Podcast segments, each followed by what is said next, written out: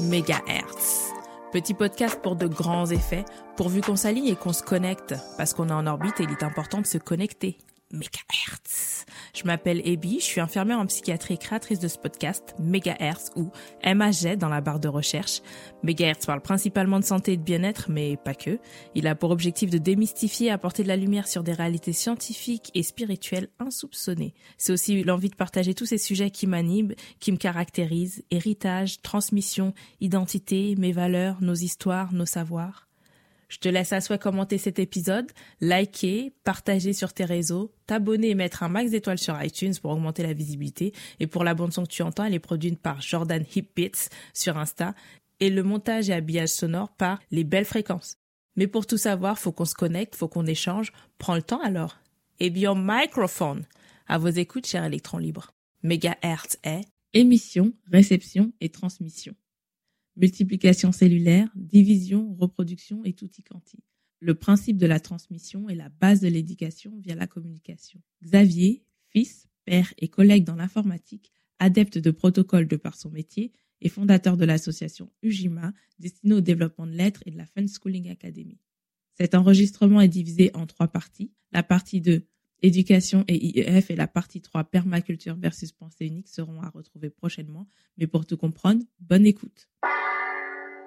Aujourd'hui, j'accueille Xavier à mon microphone, à qui je laisse tout le plaisir de se présenter. Qui es-tu?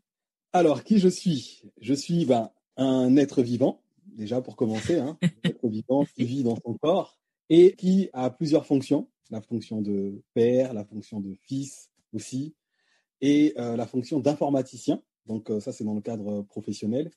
Et par ma passion, j'exerce donc la formation d'enseignant ou de formateur, ou de coach aussi, ou de moniteur au sein de la structure ou JIMA, donc une structure que j'ai fondée il y a déjà deux ans. À travers cette structure, j'ai l'occasion de transmettre un peu mon vécu et mon expérience, bien évidemment accompagné de, de l'AMA, de l'expérience des aïeux, mm-hmm. ce qu'ils ont légué, etc., etc. Donc voilà un peu qui, euh, qui je suis. D'accord. L'expérience des aïeux. Et qu'est-ce que ça veut dire UJIMA? Alors, UJIMA, c'est un mot swahili il se rapporte à la responsabilité collective. En fait, j'ai donné ce nom à l'association parce que je me suis rendu compte que le monde, en fait, était le résultat de toutes nos actions, de toutes nos émotions à tous, et que nous étions tous, à un moment donné, responsables du monde dans lequel on vivait. Et comme cette association a pour but de faire prendre conscience de la responsabilité de tous, le mot parfait qui s'est imposé à moi, à nous, c'était Ujima, dans la langue swahili, parce que je suis euh, originaire du Congo. En tout cas, mon corps physique est originaire du Congo. Et donc, Ujima. Et c'est aussi un acronyme, Ujima, parce que le U signifie unification. Ce sont en même temps nos, valeurs. Le U, c'est pour l'unification. Le but, c'est d'unifier les peuples, mmh. d'unifier le monde. Après le U, on a le J, qui est la jonction. Donc, ensuite, le I, qui est l'interdépendance. On considère que nous sommes tous interdépendants les uns des autres. Ensuite, il y a le maintien. Donc, une fois que l'on est qu'on a compris que l'on était interdépendant, qu'on avait réussi à unifier, fédérer, à se joindre ensemble, il faut maintenir cet état d'être. Donc, d'où le maintien qui intervient après. Et une fois que le maintien arrive, il faut constamment améliorer. Donc, arrive le A de Ujima qui est l'amélioration continue. Donc, Ujima qui signifie responsabilité collective mais chaque lettre a une signification. Donc, unification, jonction, interdépendance, maintien et amélioration continue. Pourvu qu'on se connecte. J'aime beaucoup. Enfin, ok.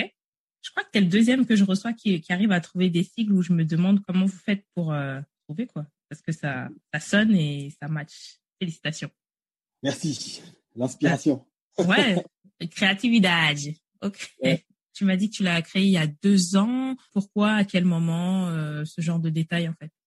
Alors, je l'ai créé, c'est vrai qu'on en parlait euh, avec euh, ma femme depuis un moment déjà, et il s'est avéré qu'un jour, on discutait dans la cuisine, exactement, je vais te donner les détails, mm-hmm. on était dans la cuisine, on se disait, mais là, aujourd'hui, on a des enfants, on est en train de transmettre des choses, parce qu'on commençait, on avait déjà commencé à transmettre certaines choses, on se rendait compte qu'on n'arrêtait pas de répéter, répéter encore et encore les mêmes choses. Et c'est comme si ça passait pas de l'autre côté. Mhm. Justement, on s'est dit à un moment donné, mais quelle est notre part de responsabilité dans le fait que le public auquel on transmet ne reçoit pas vraiment, ne comprend pas ce que on veut lui transmettre? Et là, on est dans la cuisine, on s'est dit, il est temps de dire stop, de dire non, d'enrayer en fait ce processus de non-transmission. Parce que la transmission, c'est quelque chose d'important dans la vie. Mhm. Et on dit, ah ouais, on va commencer à créer une structure et à travers cette structure, on va former. On va former étape par étape, morceau par morceau. Donc c'est comme ça que c'est arrivé. On s'est dit, allez, on la crée. Avant de la déclarer, on a, on a commencé déjà à, à structurer la chose. Ensuite, on a créé un compte Facebook à l'époque. Et au départ, Mhm. je me souviens, on ne faisait pas vraiment nous-mêmes la formation. On essayait de rediriger euh, le public vers des centres de formation euh, métier. C'était plus orienté métier au début. Et ça nous a laissé le temps de construire justement tout, tout notre parcours de formation. Et en 2018, justement, on faisait partie d'une structure qui faisait de la formation, qui faisait du développement personnel et, et compagnie. Et donc, au sein de cette structure, on s'est imprégné vraiment de la, du monde de la formation, de comment Mhm. ça se passe, comment on crée une formation, euh, comment on déclare, comment on devient centre de formation et toutes ces choses-là. Et c'est grâce à cette expérience-là qu'on a pu aujourd'hui bah, se dire, bah, voilà, c'est cette forme qu'on veut, c'est ce modèle-là qu'on veut, parce qu'on se rend compte que ça fonctionne. On s'est orienté comme ça, centre de formation. On a fait les, les démarches. Donc pour l'instant, on n'a pas encore le numéro, mais on a, on a lancé les démarches et on a construit tout un parcours de formation. Donc il s'est écoulé deux ans, donc entre 2018 et 2020, on a construit tout notre parcours de formation et en 2020, on a ouvert l'école, la Fun Schooling Academy. Là, comment, comment tu dis? Répète. La Fun Schooling Academy. La Fun Schooling Academy. Et comment on peut la, la retrouver sur le net si on est intéressé Alors, le site internet, c'est ujima.fr. Ok. Sinon, on peut la retrouver sur Facebook, euh, ujima.fr aussi, sur Instagram, funschooling sur, euh, sur Instagram. Ok. Après, tu as parlé quand même d'un truc qui me semble essentiel parce que c'est aussi comme ça que j'ai créé ce podcast. C'est euh, la dimension de transmission, en fait. Je pense de plus en plus, alors je suis infirmière, je l'ai déjà dit plus d'une fois, le, le travail dans la santé, c'est de transmettre. C'est de transmettre. Comme nous, individus, être adultes que nous sommes aujourd'hui, on nous a transmis énormément de choses dans l'enfance, etc., qu'on a reproduit jusqu'à un certain âge et qu'on reproduira jusqu'à notre fin de notre vie. La première fois qu'on qu'on a été mis en contact, tu m'as dit quelque chose de très intéressant que j'aimerais que tu répètes en lien avec ton métier. Je te laisse te débrouiller avec ça. En lien avec mon métier, l'informatique? Exactement. Ok. Alors, Ah, troublant. ah, on va voir. Ok.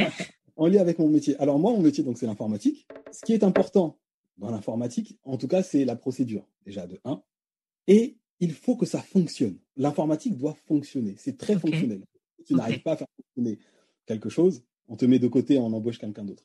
Et au niveau de, de Ujima, on est très fonctionnel. Grâce à cette euh, modélisation, je vais, je vais parler de modélisation, cette Mhm. modélisation informatique que j'ai, où je suis dans le réseau, et le but du réseau, c'est qu'une information passe d'un point A à un point B et qu'elle garde toute son intégrité. Si jamais l'appareil ne fonctionne pas, l'information ne peut pas être transmise. Et si l'information n'est pas transmise, eh ben, rien ne peut fonctionner. Pas de communication, pas de fonction. En gros, la communication, c'est vraiment l'huile de coude de l'univers. La communication, c'est la base de tout. Et quand j'ai transposé ça au monde réel, c'est-à-dire à ma vie, à la façon dont je vivais avec, euh, que ce soit ma femme, que ce soit mes parents, etc., je me suis rendu compte qu'effectivement, le problème, c'était la communication, la transmission aussi de l'expérience acquise. Moi, aujourd'hui, lorsque je suis sur un poste et qu'on me demande de mettre en place quelque chose, de mettre en place un serveur, de mettre en place un switch, on me demande tout de suite de faire une procédure pour que la personne qui vient juste après moi, ben, elle ait en main les moyens de pouvoir faire, de pouvoir opérer, même si je ne suis pas là. Et la transmission, c'est aussi une condition de la puissance, en fait. Pour que quelqu'un, un groupe, une nation puisse garder sa puissance, il faut qu'à un moment donné, les aïeux qui ont précédé puissent transmettre ce qu'il faut faire et Mhm. dire ce qu'il ne faut surtout pas faire pour justement améliorer continuellement. Et d'ailleurs, tu es infirmière et tu es dans le métier de la santé. Mhm. Ce que j'ai pu remarquer, Mhm. c'est les transmissions. Les transmissions, c'est super important. lorsque je vais chez le médecin, il y a les transmissions parce que c'est pas la même personne qui est là le matin et le soir, donc il faut impérativement transmettre pour que quelque chose continue à se faire. Donc euh. Exact. Exact. C'est marrant parce que j'ai une réunion institutionnelle aujourd'hui et euh, le truc qui est revenu en boucle, c'est la notion de communication, de transmission, de perte d'information. Bon, c'est des petits trucs internes, mais c'est hyper intéressant. Sans parler du fait que tu as aussi parlé d'un truc, quand tu parlais, ça me revenait aussi, c'est la notion de la cellule. L'être vivant, une cellule qui se reproduit, qui transmet, etc., etc. Et même quand il y a des tares dans cette cellule, l'information passe à des générations euh, suivantes, etc. Enfin, mmh la transmission, c'est la base. Exactement. La transmission et la reproduction. Dans le bon comme dans le mauvais d'ailleurs. Donc autant prendre de bonnes habitudes. Donc en fait, si je résume bien, pour ceux qui n'auraient pas bien saisi la nuance, Ujima, c'est quand même en fait, c'est une association de, de coaching en fait, de développement. Alors, de développement. Euh, mm-hmm. le terme c'est pas celui qui est en vogue actuellement. Oui, de développement, j'ai oublié le terme que tu emploies. C'est pas au secours. Participatif, associatif, je sais plus, j'ai oublié. Non, tout simplement, c'est pas du développement personnel, voilà. c'est du développement de l'être. Développement de l'être, voilà. Et pourquoi pas développement personnel? Tout simplement parce que lorsque je me suis intéressé à la définition des mots, parce qu'on s'intéresse beaucoup à la définition des mots chez Ujima, à mhm. l'étymologie, on clarifie les mots, on s'est rendu compte que le mot personnel, par étymologie, tu vois, quand tu dis par exemple il n'y a personne, mhm. il n'y a personne. Quand il n'y a personne, il n'y a personne. Et s'il n'y a personne, ben, tu ne peux développer personne. par étymologie, on s'est rendu compte que personnel, persona du latin, désignait le masque que l'acteur prenait lorsqu'il se mettait en scène. Et au fur et à mesure du temps, il y a eu identification entre le masque et l'individu. Et donc, du coup, c'est là que c'est arrivé le mot personne pour désigner un individu. Et donc, lorsqu'on parle de développement personnel, à Ujima, on dit, on parle tout de suite de développer le masque, du coup. Or, nous, ce qu'on veut développer, ce n'est pas le masque. Le masque est un outil à disposition de l'individu, de l'être vivant. Et les masques, ce sont les rôles dans la société. Or, nous, c'est le développement de l'être. C'est l'être qu'on vise, et non pas la personne, du coup, qui est le rôle, qui est le masque, qui est, entre guillemets, l'ego, en fait, finalement. Et donc, c'est notre... non, j'aime beaucoup. En fait, c'est super bien pensé parce que c'est exactement ça. Il y a toute cette notion de masques sociaux qu'on met en société pour être adaptable, accepté, je sais pas, ces normes-là Franchement, euh, je t'écoutais développer. voilà. Rappelle-moi ton nom. Rappelle-moi ton assos. Non, mais c'est bien. Donc, c'est Ujima et euh, la Fun Schooling Academy. Yes. OK. OK, on continue, on continue. Donc, euh, tu as bien expliqué le concept entre la différence entre l'être et la personne. Et j'aimerais savoir aussi quels sont vos domaines d'activité, en fait? Oui, les domaines d'activité, ils sont très, très larges parce que la vie est tellement large, je me suis rendu compte par expérience qu'elle avait tellement de choses que par moments, elle me paraissait incompréhensible, mais vraiment incompréhensible. Et c'est un peu l'erreur aussi que j'avais commis euh, au début, lorsque je commençais à transmettre avant que Ujima ne naisse, c'est que j'ai commencé à transmettre sans m'être formé, en fait, vraiment, à la mhm. transmission. C'est vraiment une science, la transmission. Et quand j'ai commencé à me former, j'ai découvert, à travers euh, Nelly Fuller Junior notamment, et Frances Cress-Welsing, qui sont les mentors de Ujima, qui ont vraiment donné la structure telle qu'elle est aujourd'hui, que la vie, pour mieux la comprendre, parfois il fallait la segmenter, il fallait la séparer. Non pas pour parceller, pour créer des divisions, mais mhm. simplement pour augmenter la compréhension. Et donc, on a séparé la vie en neuf domaines d'activité humaine. Donc, ce sont les neuf domaines de Nelly Fuller Jr. Ces neuf domaines, c'est la politique.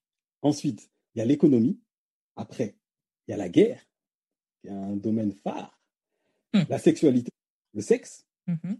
On a le travail, le divertissement, la religion et l'éducation. Les neuf domaines d'activité humaine que l'on aborde à Ujima. Et tous ces domaines-là, en fait, découlent d'un domaine majeur qui est l'éducation.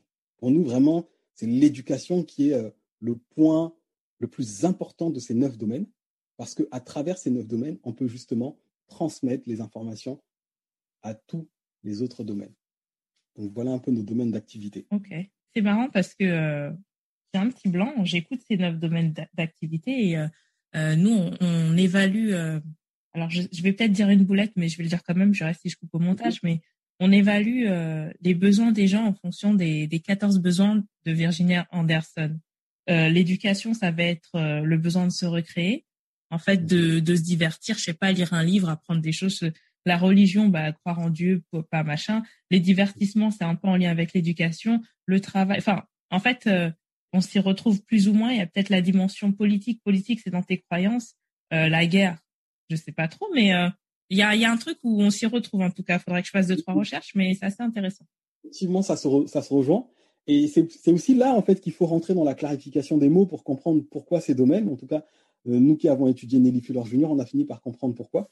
Mm-hmm. Ce qui est important aussi de souligner dans ces neuf domaines, c'est que la définition fonctionnelle de la santé, d'après mm-hmm. euh, Fuller Junior, c'est d'avoir le contrôle de ces neuf domaines. S'il manque le contrôle sur un de ces domaines, on ne peut pas dire qu'on est en santé.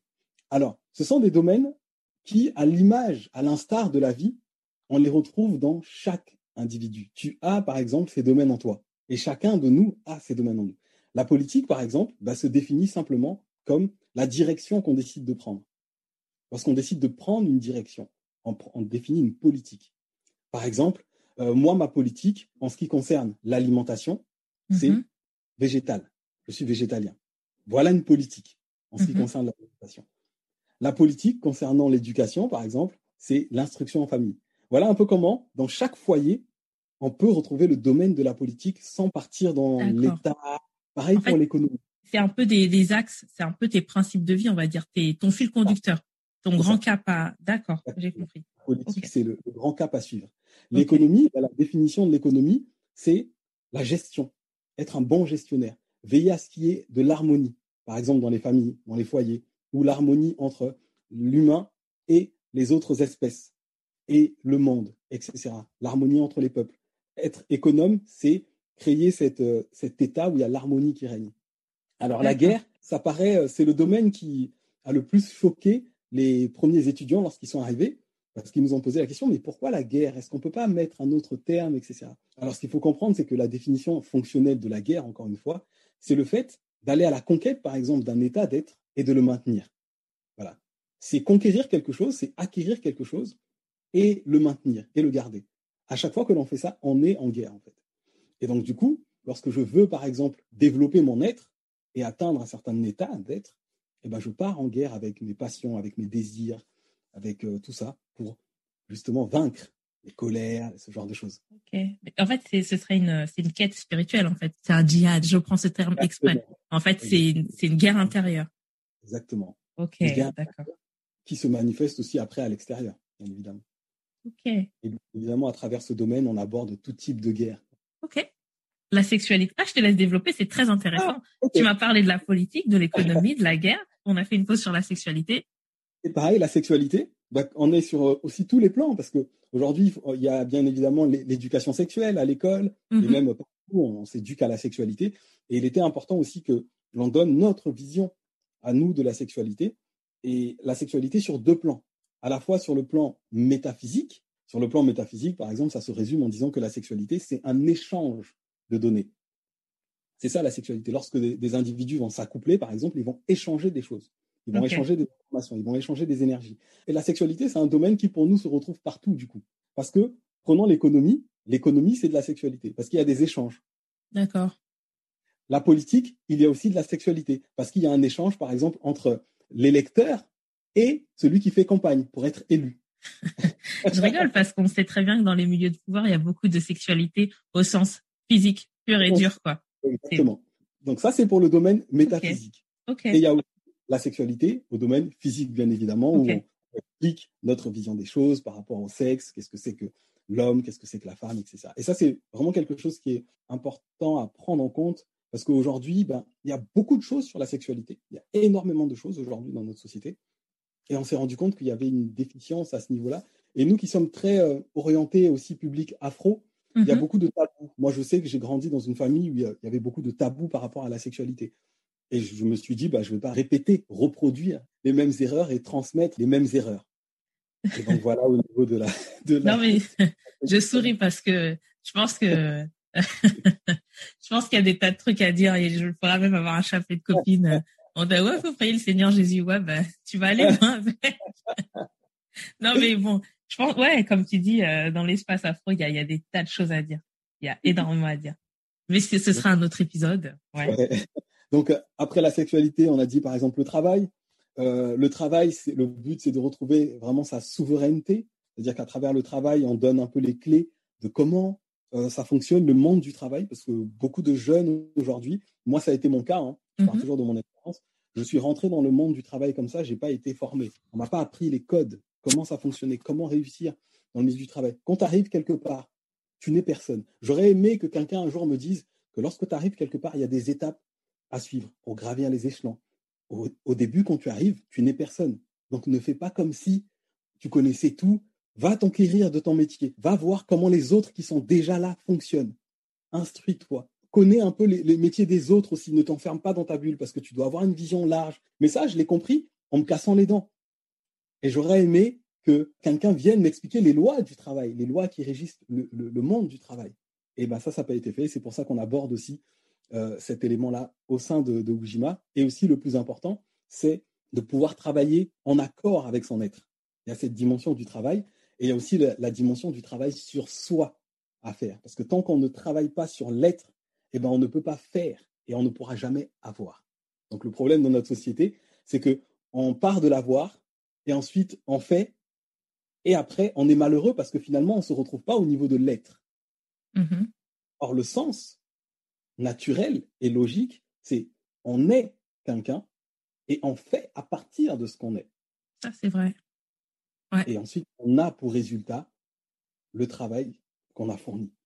Il y a aussi une chose essentielle dont je me suis rendu compte, c'est lorsque j'ai commencé à comparer, par exemple, les sociétés américaines et euh, françaises, mmh la culture de l'effort dans le milieu anglo-saxon, elle est très présente. Elle est vraiment très, très présente. On encourage les gens, l'effort, le travail, le travail. Et ici, en France, j'ai remarqué que c'est très pernicieux on nous laisse un peu. Et c'est aussi un grief que j'ai avec euh, le développement personnel, justement.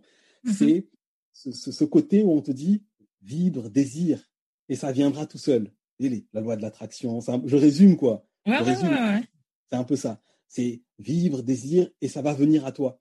Or, il y a la notion de l'effort. La culture de l'effort, c'est quelque chose qu'il faut restaurer euh, chez nos jeunes surtout, qui bah, aujourd'hui sont complètement, en tout cas de mon constat, hein, de mon constat, qui n'ont plus cette culture de l'effort là, cette dimension d'aller, mmh. de travailler, de faire.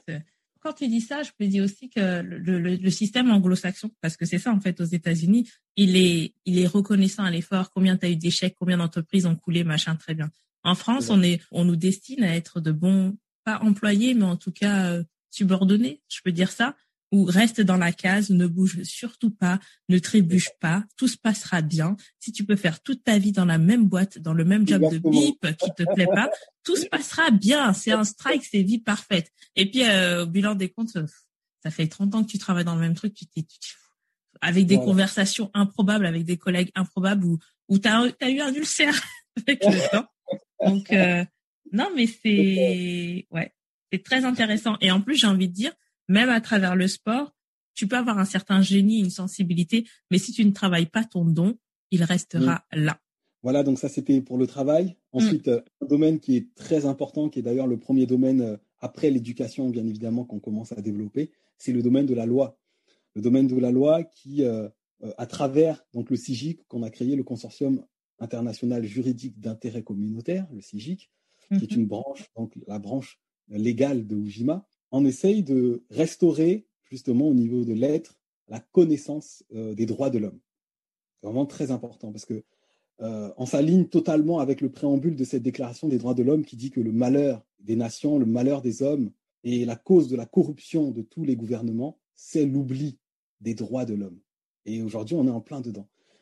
Et je me suis rendu compte que la non-connaissance de, ces droits bah, permettait en fait à l'obscurantisme de progresser, quoi de gagner du terrain. S'il te plaît, évite de nommer quoi que ce soit. J'ai pas d'avocat sous le bras, je veux pas de problème. Reste flou, reste très flou. Ceux qui comprennent comprennent, ceux qui comprennent pas, passez. Oh, pardon, je veux pas de problème. Et donc euh, c'est vraiment ça, c'est l'ignorance, comme euh, j'ai l'habitude de dire, l'ignorance est la mère de tous les maux. L'ignorance est la mère de tous les maux. Vraiment, si aujourd'hui quelqu'un périt, il périt à cause de l'ignorance. Et les lois qu'il faut connaître, c'est bien évidemment les lois universelles. C'est la connaissance des lois universelles. Comment le monde fonctionne? Par quoi est-il régi?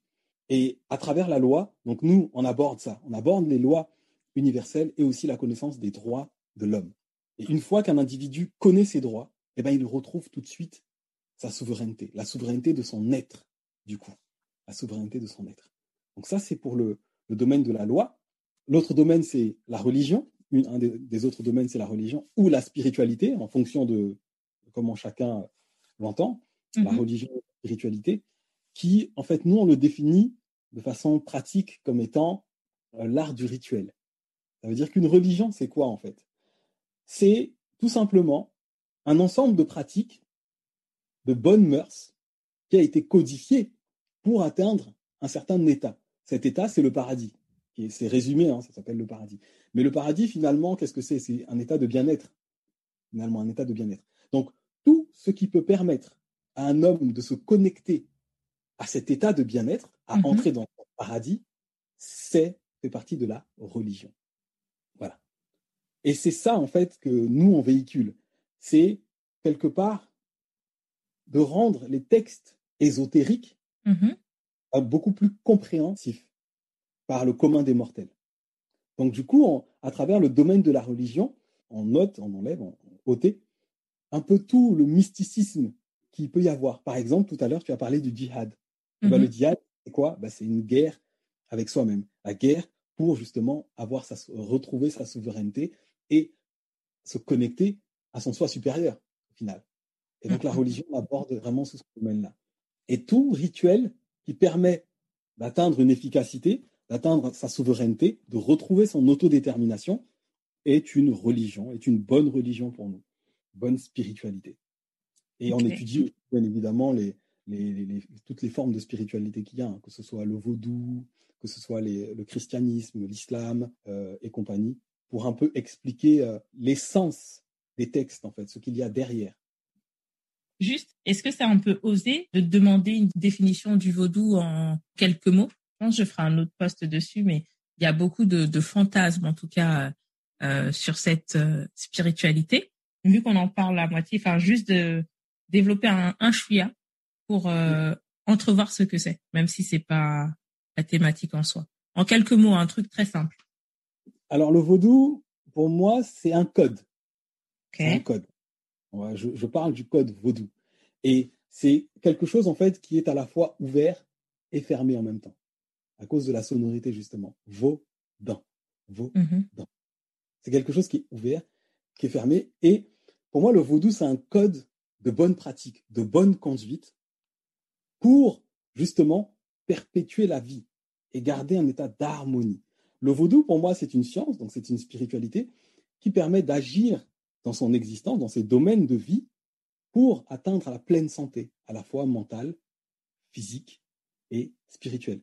Quand tu prends par exemple le, panthéon vaudou, on va te dire qu'il y a l'être suprême qui est au-dessus, le Doumaré.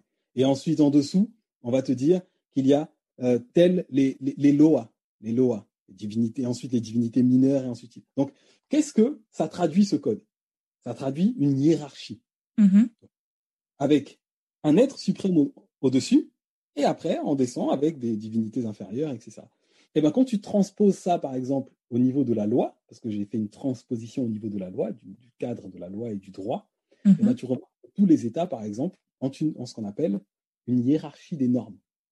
Le droit divin, naturel, c'est-à-dire le néther, hein, le nétière, la nature, Dieu, quelque part, et tout ce qui vient en dessus, avec les lois inférieures, avec les décrets, etc., ainsi de suite, ainsi de suite. Et les, les, éléments inférieurs ne peuvent en aucun cas contredire les éléments supérieurs. Donc pour moi, c'est ça le vaudou. Pour moi, c'est de bonnes pratiques qui permettent d'instaurer un climat euh, d'harmonie et de restaurer l'éthique au-dedans de chacun d'entre nous. L'éthique. L'éthique. D'accord. Intéressant en espérant t'avoir fait vibrer un peu. N'hésite pas à commenter, liker, partager, t'abonner, à mettre un max d'étoiles sur iTunes pour faire décoller Megahertz, que tu peux aussi retrouver d'ailleurs sur MAZ Podcast. Production du jingle Jordan Hip Beats. C'était Ebion Microphone. À très vite sur les ondes.